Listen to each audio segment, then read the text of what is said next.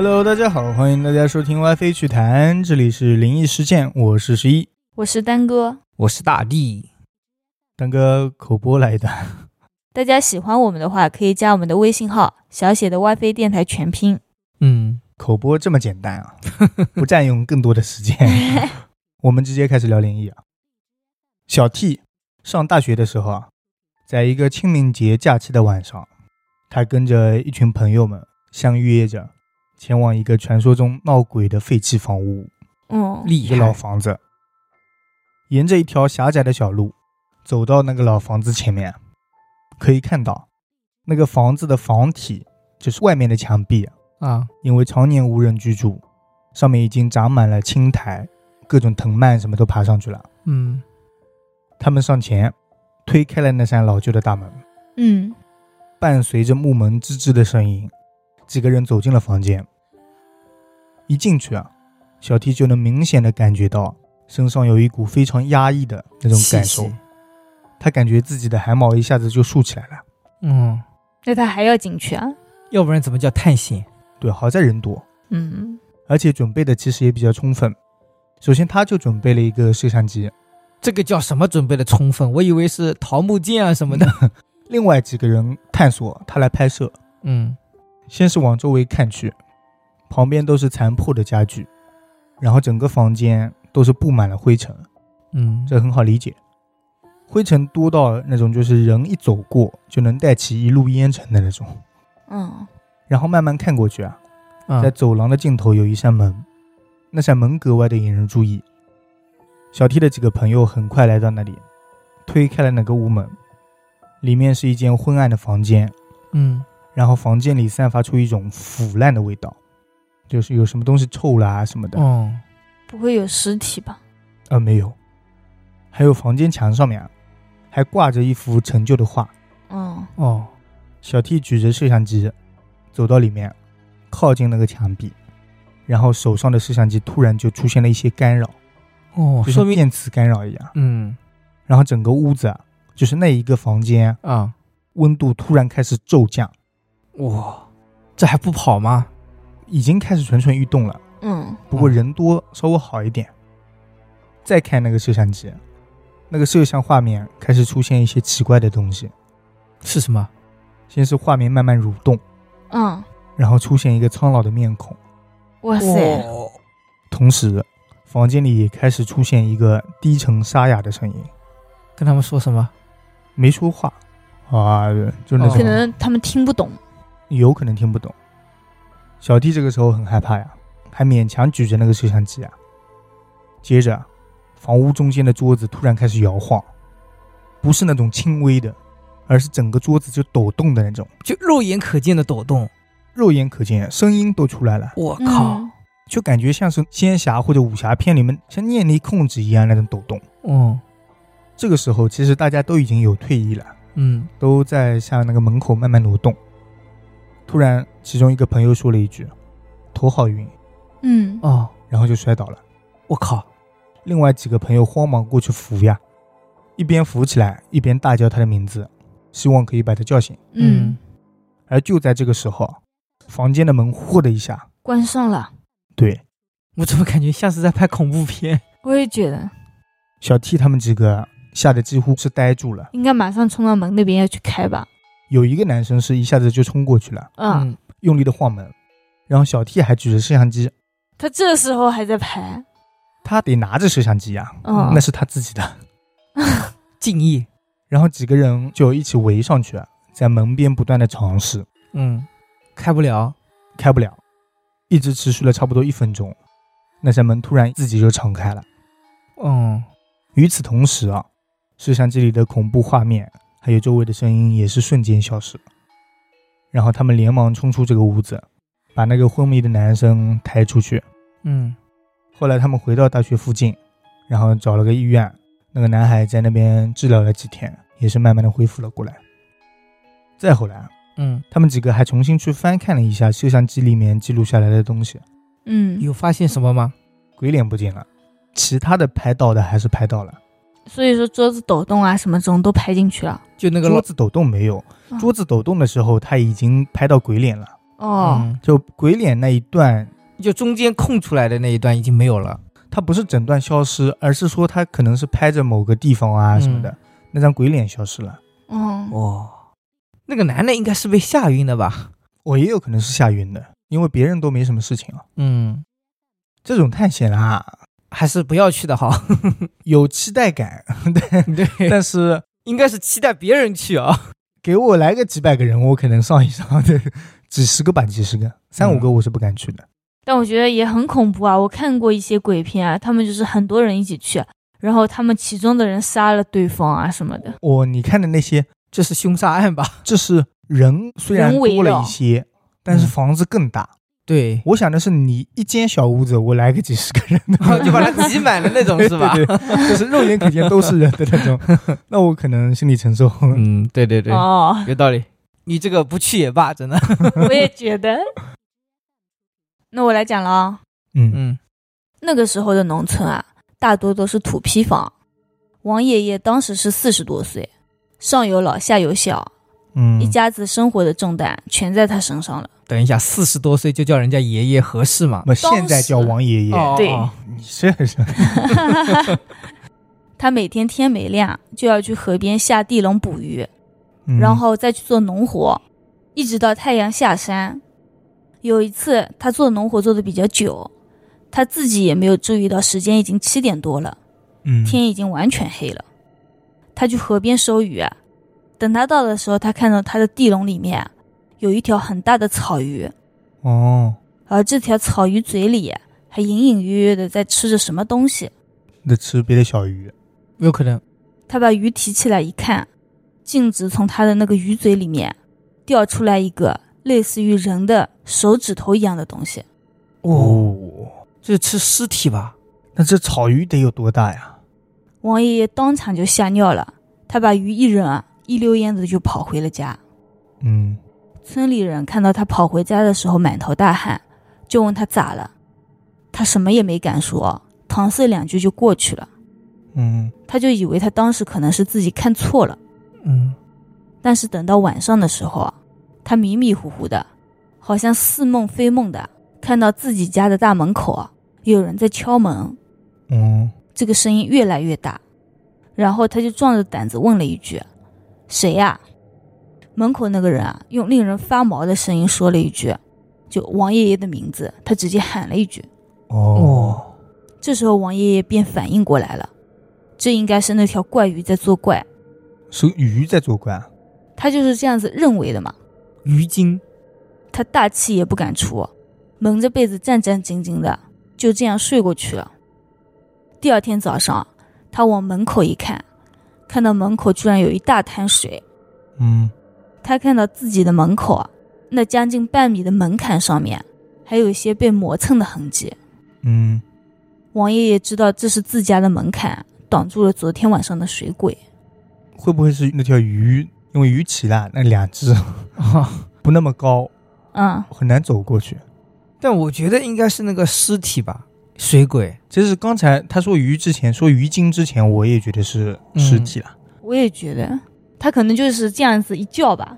嗯，之后啊，他就找了一个本村道爷，那个道爷看到门口的水渍痕迹，然后用一把锅灰啊撒在了门口处，然后一些漆黑的脚印啊便显露了出来。嗯，说明就是水鬼。对，有脚嘛。嗯，那个道爷说：“你是不小心碰到了那个水鬼的手指。”哦，然后他就上来抓你做替身。他让王爷爷以后晚上一定不要去河边，就算是白天也尽量少去。嗯，因为他已经被水鬼盯上了。对嗯然后他还在王爷爷的门上啊贴上了门神像，他说嗯这样子水鬼就进不来了。从那以后啊，王爷爷就再也不去河边了。那又少了一个收入，嗯，啊，那命重要啊！可以把那个地笼放到田里，改抓泥鳅，你 这个还要磨一下出路的嘛。但是我觉得那个水鬼怎么不去抓那个鱼呢？是那个鱼在吃他的手指呀，怎么的？你能把鱼给淹死啊？对啊，附到他身上。那也没什么用啊，肯定不止他一条鱼吃他的尸体啊。哎，我跟你讲，鱼如果能做替身的话，就没有水鬼了。对，哦，那也是咋不找个蝌蚪做替身呢？我倒是想起那个说门神像，嗯，嗯，门神不就是这么出来的吗？防鬼的呀，不就是防龙王的吗？死了的那个龙王嘛，对，啊、对所以也是水里的。我突然想起来，嗯，这个故事让我觉得啊门槛很重要。哦，哦，会不会门没开，可能也挺重要的。哦，那是的。啊那我接下一个啊。嗯有一次，小李跟男朋友出去玩，逛到凌晨两点左右才回的酒店。嗯由于第二天早上还要早起去别的地方，他决定赶紧洗漱睡觉。当时又困又累，她躺在床上跟男友聊着聊着就睡着了。本来以为能一觉睡到天亮，结果没一会儿，她男朋友就摇了她一下。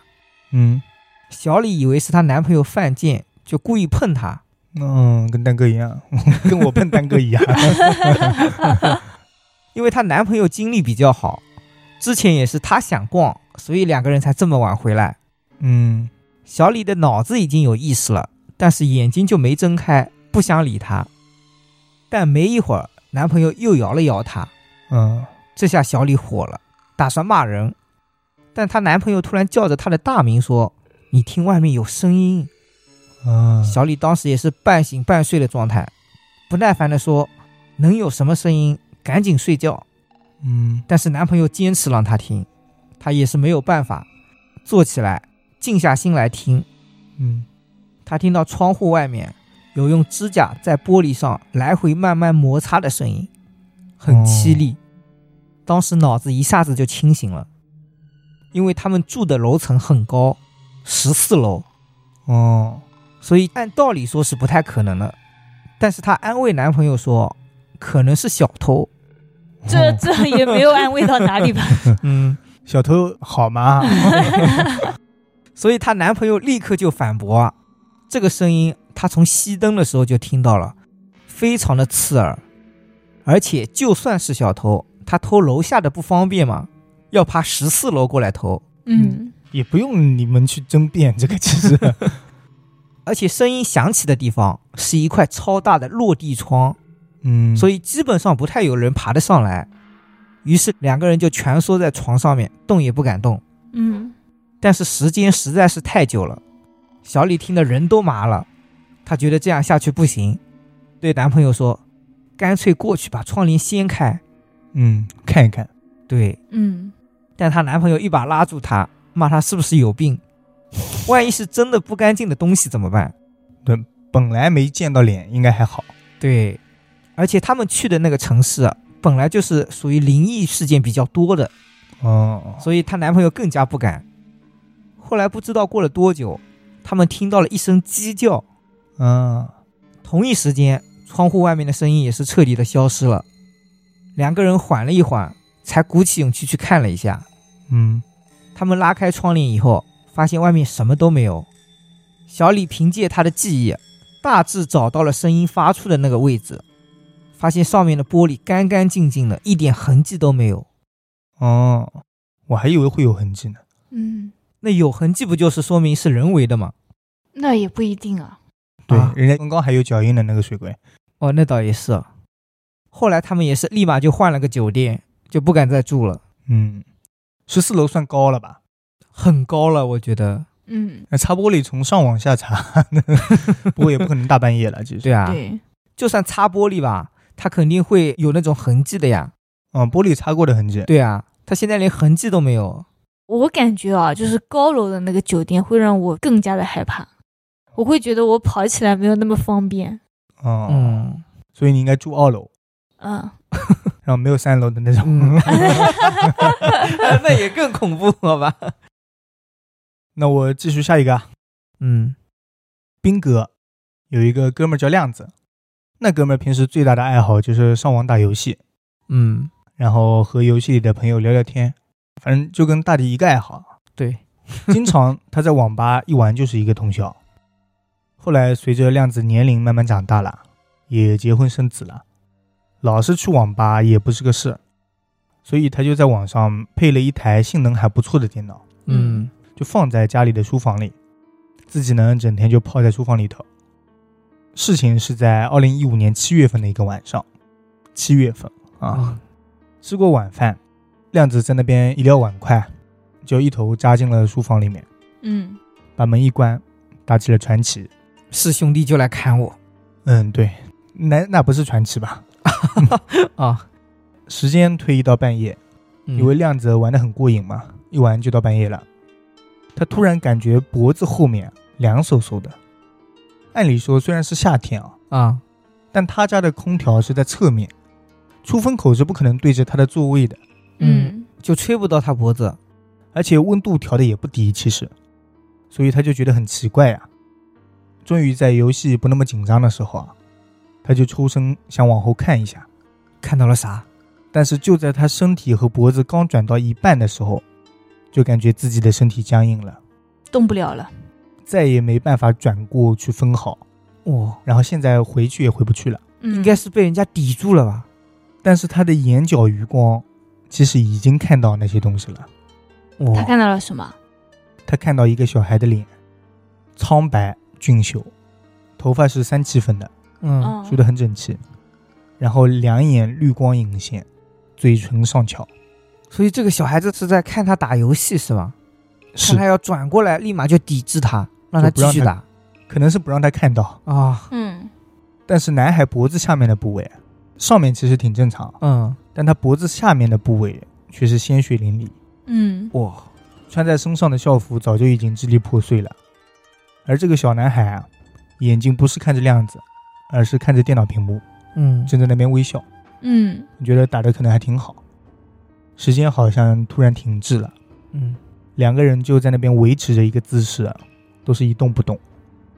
也不知道过去多久，亮子突然感觉身体一松，然后他刚想夺门而出，却看见那个小孩的头猛地一下垂到胸前，啊，垂到胸前。对，垂到他的胸前。垂到自己的胸前，哦，嗯就头掉下来了。就是似断非断的耷拉在那里。哦，哦，然后等亮子转过身啊，只能看到一个无头的身体，一步一步缓缓的向书房门口走去，只留下两行带血的脚印。嗯，门没有打开，但小孩的身影却在门口消失了。亮子这个时候又反应过来啊，疯狂的冲过去打开门，然后冲到自己的卧室，把老婆从睡梦中叫醒。接着，他把刚才发生的事情结结巴巴的说了一遍。嗯，但其实老婆是不信的，还骂亮子说整天打游戏都打昏头了。嗯结果他俩一出卧室的门，就看到了两行带血的脚印，哇，一直从书房门口延伸到客厅窗户。哦，所以是走了吗？那应该是从客厅的窗户出去了。两个人都被吓呆了呀，但是为了不吓着儿子啊，所以两个人缓了一会儿之后，就战战兢兢的去把那个脚印脱掉了。哦，我，是真实的血啊！对，真实的脚印。哦，然后他俩是在客厅沙发上一坐就到天亮了。嗯第二天清晨，天大亮之后啊，两个人心情都稍稍平复了一点。嗯这时候，亮子开始描述起了那个小孩的模样，妻子又是大吃一惊，怎么了？因为平时在家里都是妻子带小孩多嘛，嗯，也认识一些他的同外面小区，里的朋友啊什么的。嗯。而亮子描述的这个小孩啊，就是儿子的同龄人之一，跟儿子差不多大，嗯。喜欢上网，而且头几天的晚上啊，他先是在网吧通宵，然后又和他的同学去火车道那边玩。嗯，因为又累又乏，两个小孩就在火车道上睡了，这都敢睡啊？没有这个意识，嗯嗯，就枕着那个火车道就睡了，被飞驰而来的火车碾过，然后这个小孩变成了两截，哇，而他那个同学啊，据说连身体都找不到了，现场更是惨不忍睹。哇塞，这个事情因为闹得很大，嗯，所以小区很多人都知道。后来亮子这边事情又传开了，啊，又在小区里引起了不小的轰动，因为大家也都怕呀，嗯都有电脑啊。那肯定啊，万一指不定就在你背后呢。对，那那阵子他们应该都不玩游戏了吧？据说那个小孩的父母在事发后的第二天，就买了一个纸糊的电脑，我给他送过去。对，给他烧过去了。而亮子呢，也是戒了好几天的网瘾，嗯 只戒了几天，嗯，那段时间没敢去书房。嗯好在从那以后再也没有出现过那个小孩了。这我觉得真的出现血脚印是最恐怖的，而且还脱得掉。是的，我其实我觉得看到在想，嗯就是他们能看到，但是拖完之后啊，到第二天没准拖把上还不一定有血痕，哦，是他自己带过来的那种是吧？可能也是暂时能看到而已，我是这么觉得。哎，遇到这种事情能报警吗？怎么了？告诉警察我家里有鬼啊？就是我觉得我已经承受不住这种恐惧了，我得要个人来陪我一下，把我带出去。你遇到这个事情，人家短时间应该也不会过来，因为都是在晚上，大半夜的，对，嗯报警也很难了。其实，而且我现在我看这个投稿，我感觉那个小孩先不是从门那边过去了嘛，嗯嗯，然后又从窗户那边过去了，我感觉他是不是不能穿墙？就是他都需要通过一些真正的通道出门。嗯，嗯，哎，会不会是他的潜意识觉得他自己不能穿墙，但他为什么可以走窗户啊？从窗户上面跳下去吧？他其实可以穿，但是他觉得自己应该从这个入口对或者小孩子那种。固定思维吧？嗯，嗯，穿应该能穿，因为门也没开。嗯，稍微有一点点冷吧？你们觉得呢？什么东西啊？我说稍微有一点点冷，空调要不开低一点，然后开高一点。那我开高一点。前段时间，一个朋友来找小云，小云能感觉到他的身上阴气特别的重，嗯。所以就问他朋友，最近是不是遇到什么奇怪的事情了？那个朋友就跟他讲，他是住在村子里面的，然后他住的村子里面有一座没有人住的老房子，嗯。当时是下午黄昏的时候，他刚好路过那边，就看到老房子里面有一只小小的、很漂亮的黑猫，哦，冲着他轻声的叫唤。嗯他想进去抱一下那只猫，但是等到他伸手将要摸到那只猫的时候，这只猫就突然转身跑进了房间。嗯他当时也没有想那么多，就跟着进去了。这个屋子的光线非常的差，等他走到房间门口的时候，才发现这个房门是关着的。嗯哦，那猫怎么进去的呢？跳别的地方缝里面钻进去吧。门缝啊，不可能吧？这时候啊，他也意识到不对了。虽然说光线是很暗，但是他是亲眼看着那个猫进入这个房间的。嗯正常人一般在这个时候转身就走了，但是朋友说，他当时有一种很强烈的好奇感，就一定要打开看看里面是什么。他就一定要知道那个猫是怎么进去的。他就把房门打开，里面有一股阴冷的气息啊扑面而来。哦，他也没有进去，就站在门口看了一下，发现房间里面除了一个书桌台和床，其他什么东西都没有。嗯站在门口的位置啊，正好是正对着梳妆台的。当他看到梳妆台的时候，梳妆台的镜子里面显示他的正上方有一个上吊的女人，上吊的女人啊对，哇，而他刚刚看到的那只猫抱在手里，就趴在那个女人的肩膀上。也是镜子里才能看到是吧？上面没有。对，他可能也没有抬头看，没有敢抬，我不太清楚啊。但是故事里就是镜子看到了，哦，应该是那个镜子记录下来了他死的那个瞬间吧？但是为什么那个猫在他的肩膀上？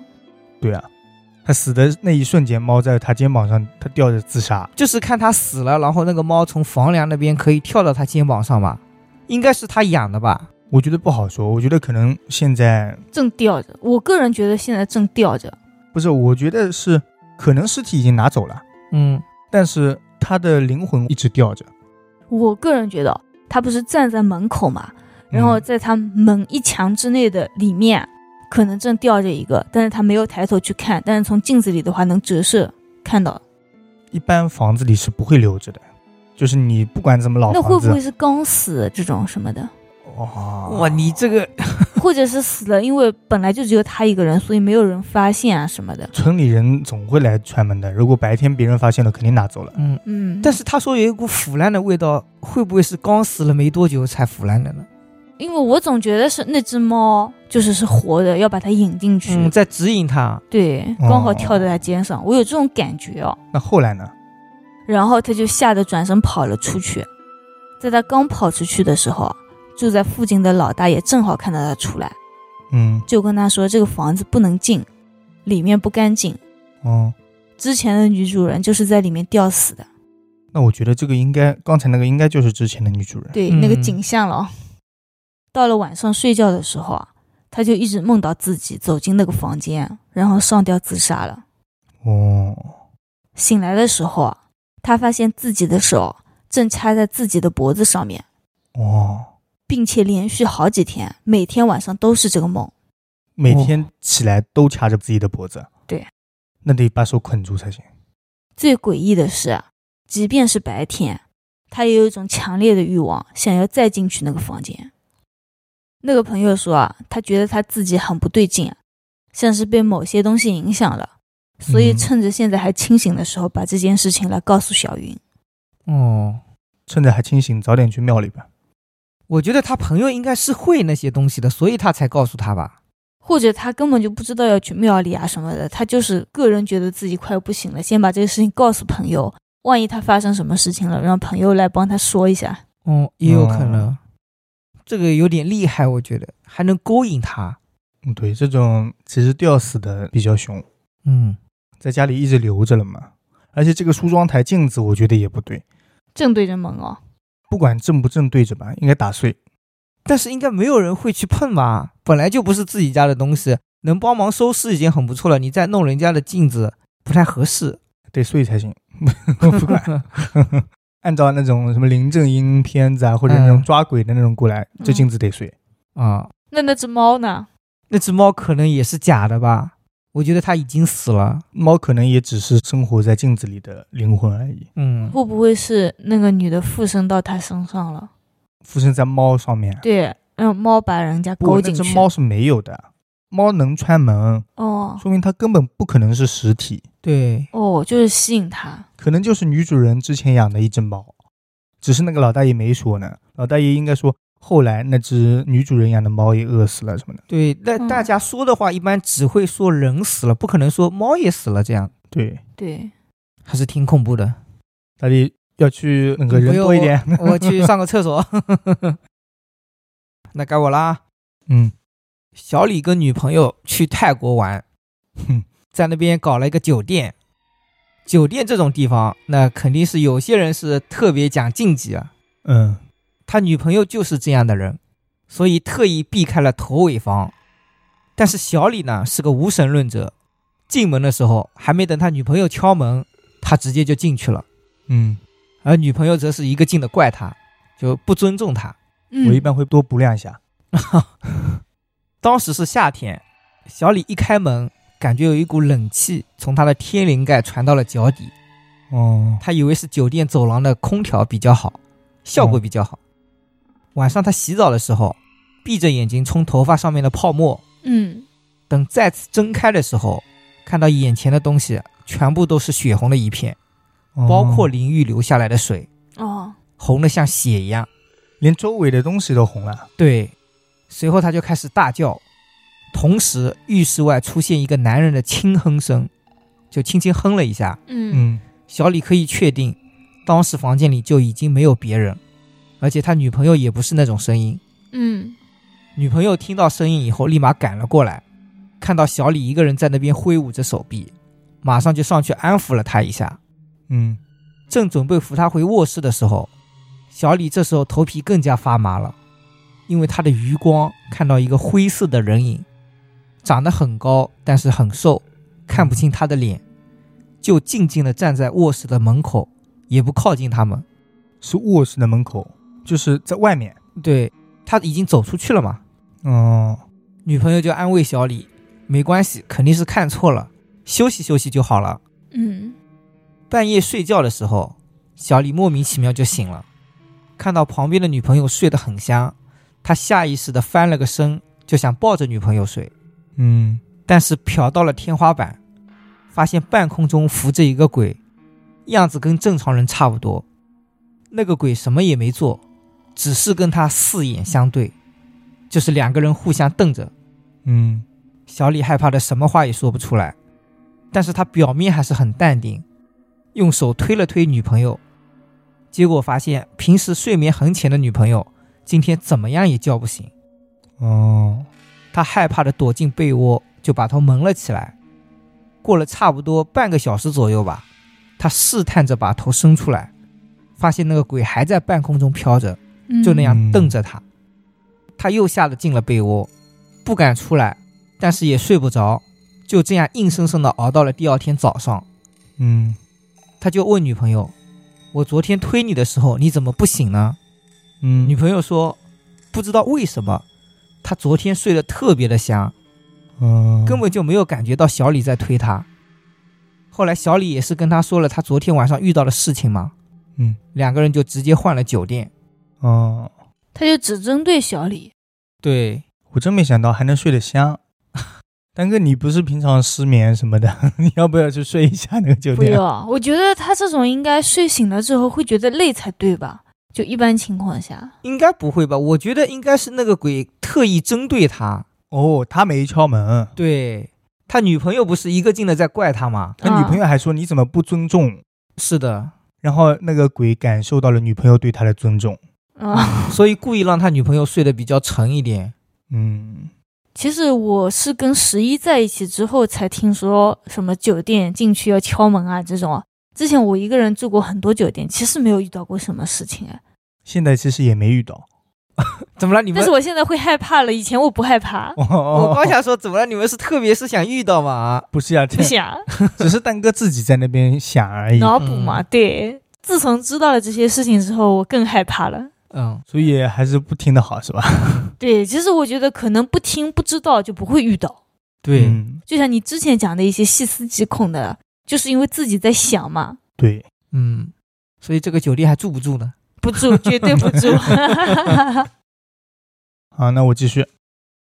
小芳读高中的时候啊，为了提高学习成绩，和她母亲两个人就出来租房子，租了个学区房，离学校比较近一点。嗯嗯租的是一个比较老的小区，而且这个小区的房子啊，也不是传统的那种坐北朝南，而是东西方向建造的，所以这里边的房子啊，整体采光都是不太好，再加上位置相对比较偏僻，所以这个小区给人的感觉就相对比较阴翳。嗯。他们租的这个房子比较简陋，只有两个房间，合起来大概是三十平左右。然后卫生间是楼道的公共卫生间，房子只有卧室和客厅两个，然后客厅呢是连着厨房，这厨房在客厅中间占了一个小角落，啊。然后卧室里还做了一个简单的书桌，用于他晚上就晚自习下课回来之后复习功课。嗯。因为他当时的学业比较繁重，所以他一般晚自习下课后十点多回到家，还是得继续学习一会儿。嗯。嗯。因为他们那个是老小区，周围设施啊什么的都很老旧，嗯所以路灯也显得非常的昏黄暗淡。他每次回家都是提心吊胆，因为每天都是十点多回家，嗯总感觉附近有什么不干净的东西。那一天，他像平常一样带着恐惧的心情，从那条昏暗的小路小跑回家。平常每次回到自家楼下那一栋的时候啊，啊抬头能看到家里的灯光，他都会感觉心里安定下来。嗯但那一次，他抬头看着家里的灯光，没亮。觉得好像和平常不太一样，似乎比平常更加的刺眼，而且也不是那种正常的白炽灯的那个颜色，而是黄色灯光中夹杂着一丝丝暗绿，就是有点阴森森的。对，有点诡异了。但那也只是他的感觉嘛，肯定还得回家。嗯然后没有继续瞎想，三步并作两步的快速上了楼。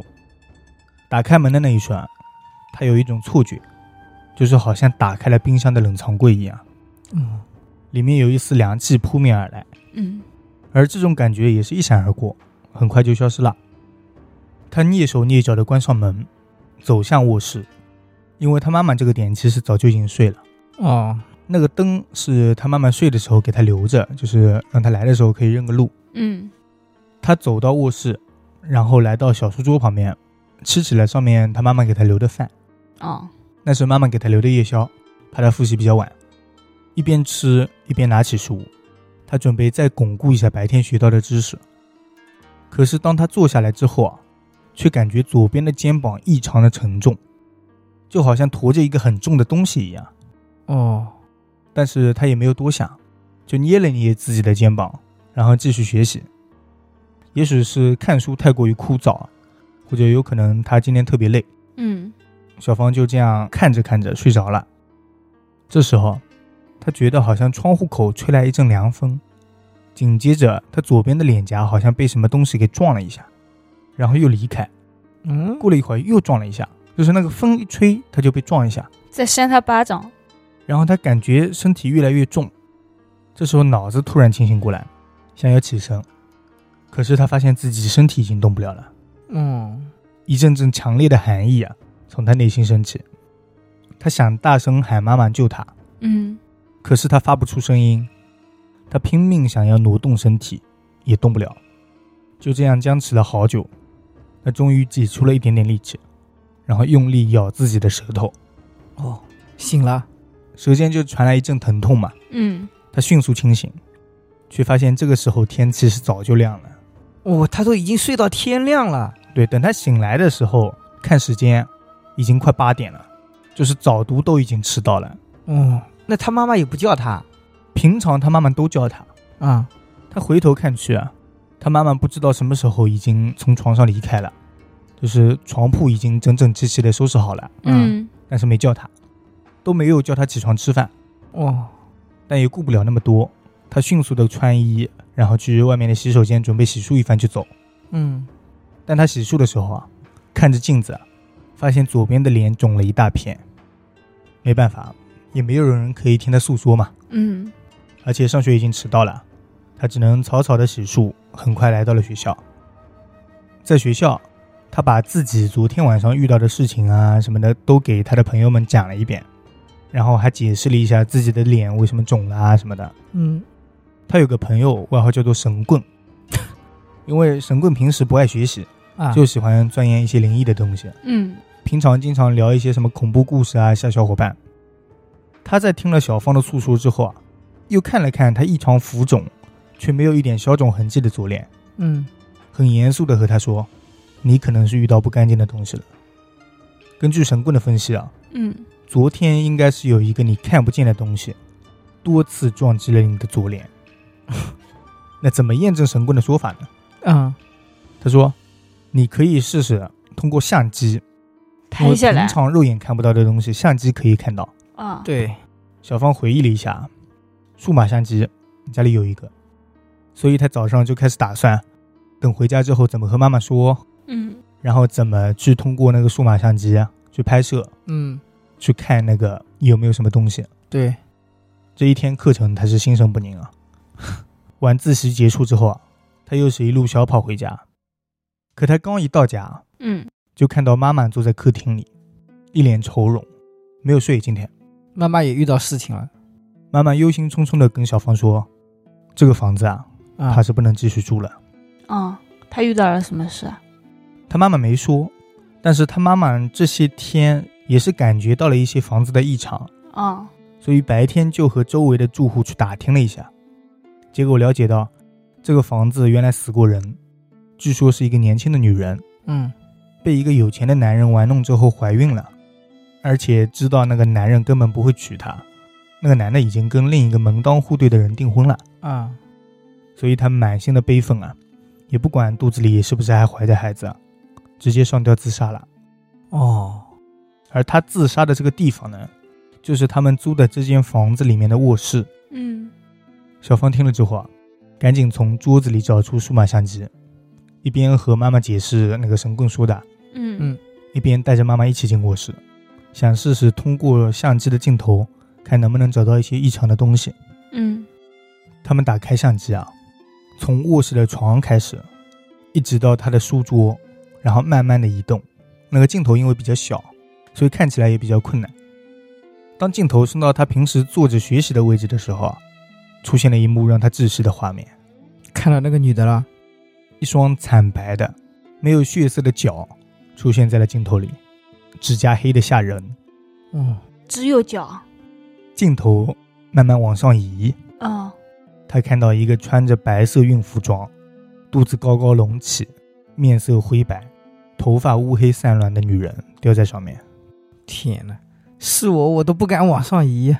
最恐怖的是，那双扩散来的瞳孔，那个眼睛基本上没有眼白，就全是黑色覆盖的。嗯哦，我在想是不是血，是不是应该是血液？充血了。对，甚至他还能从那个乌黑的瞳孔中看出来那种怨恨感，对世间极致的怨恨。嗯，由于一直吊着，所以那个女人的脖子也被拉得很长，然后舌头也被拉得很长，嗯，但是头却是向下的，那他是怎么看到他的眼睛的？就是头向下才能看到呀，它在下面啊。哦头抬上去，吊着他不就看天花板了吗？嗯正常如果有一个东西掉脖子啊什么的，头肯定会扬起来，对不对？因为有力嘛。嗯，但那个女的啊却没有向上抬，就是一个劲的往下看，好像是盯着下方某个东西。后来小芳举起数码相机放到眼前，想要从相机镜头里去看那个女人的眼睛到底在看哪里。嗯嗯，终于，两个人的眼睛通过相机镜头对上了。嗯，他在看自己。他明白了，那个女人低着头看的位置就是他。现在他站在那里嘛，嗯，哇，他再也不敢看下去了，拉着妈妈就出了卧室。这一下，他也回想起来昨天晚上的事情，终于是明白了，他之前坐的那里啊、就是女人上吊的旁边。嗯，所以是他的脚在打他的脸吗？对，先是他左边感觉重，嗯因为他的脚压在那边。对，等于是踩在他的肩膀上了，而他的左脸肿，就是因为那个脚就在肩膀旁边，嗯，然后外面风一吹，他就晃一下。晃一下就砸到他的脸。哇，哇，我都受不了了。好了，结束了。嗯，所以这个其实跟丹哥刚才讲的那个吊着的女的是有点像的，对，但是他这个更恐怖。因为我看了这一个之后，所以我一直觉得那个吊着的就不可能是刚吊上去的人啊什么的，嗯，嗯，因为是的，是一个道理嘛。对。这个好有细节。我其实有点不理解啊，就是人是被吊死的，那根绳子可能一直不会断，所以它就永远是吊在上面，嗯，就是它好像落不了地，对，就跟水鬼一直在水里似的，可能出不去，它可能也是永远被困在那个梁上了。对，把那个梁拆掉就好了。所以相机是真的可以作为参考。哼，还是别了。对，上次我们不是聊过一个，应该是恶魔，嗯，他也从相机里拍摄到了一些东西嘛。对，我觉得遇到这种事情直接走就好了，还看什么呀？嗯，他不是要为了破案嘛，要确认一下。我觉得就算没看到，应该心里有疙瘩，之后也住不下去了。看到之后，更住不下去了。命都没了，魂都没了。我下一个啊，嗯小红的二叔，当年上高中的时候，每周都会回家拿一次干粮。嗯那条山路啊，往返是六十多公里。有一次是在白天，天是阴着的，还有浓雾。嗯因为是熟路，而且如果不回家就会断粮，二叔就没有多想，直接就回家了。嗯，就不管雾了。嗯，对，其实也是在白天，我觉得还好。他是走路是吧？对，走路还好。在路过一个山坳的时候，二叔就突然看到山坳的路两边坐满了老头和老太，哦，有的在抽烟，有的在做针线，还有的坐着在聊天，嗯嗯这大白天的很正常啊。很家常哦。嗯，二叔回忆说，当时他没有一点害怕的感觉，就像是在平常路过一些村庄，遇到了路边闲谈或者晒太阳的人一样。嗯路过那些老头老太的时候啊，那些老头老太还会抬头看四叔。嗯，就是看他一眼。对，其中还有一个老头啊，跟他打招呼说：“这娃走累了吧，坐这歇歇吧。哦，”二叔当时感觉不累啊，就没有歇息的意思。然后他本身是那种话比较少，可能就是我们现在口中的社社恐恐，对矮人格。对，然后他就没有开口说话，直接就继续走路了。嗯，不礼貌了。那有点。等他走了一段，就在转弯的时候回头看了一下，发现那一大群老头老太，都消失了。对，哦，当时的二叔又慌又怕，就一路狂奔的回到了家。到了家之后啊，他就把这个事情告诉了村里面一个上了年纪的老人，嗯然后那个老人就跟他说，二叔是福大命大，如果他当时坐下来歇息，或者是开口说了话的话，可能后果就会很严重了。那我不能去，我觉得我怎么的都会回应一句你。是社牛，嗯，我可以不坐下，我说哦不用不用，对啊，这种至少应该说两句吧。好，那你也去不了。其实我猜测啊，嗯那些老头老太，然后又是山上，很有可能都是自然死亡了，在那边墓地里埋在那，边，然后起雾的时候，大家正好出来。对，那让他坐下来有什么企图吗？坐下应该就是直接在坟头那边睡着了吧？到时候应该会睡着，我感觉。可能也就是发生一些事，并不一定是死亡了。对，嗯，可能可以吸一口他的阳气啊什么的吧。这个不好说那不太。清楚。对，其实你这个故事跟我下一期要讲的，因为我准备了下一期的稿子了，嗯啊，跟我下一期讲的一个也是起雾的，嗯，比较很像是像吧？但我感觉那个更恐怖一点。哎，那是不是说出门在外最好不要说话呀？那也不能这么说吧，该有的礼貌还是要遇到莫名其妙的什么的，要稍微心生警惕一点。嗯，那你就别出门，尽量。对啊，人家只是单纯让你做一下，你这个心生警惕，是不是太警惕了一点？那终于为社恐找到了理由。好，那我最后一个了啊。嗯，快，真快啊！对，一零年夏天，小林跟父母回乡下避暑，嗯，他老家的房子是朝北的，属于他自己的房间啊。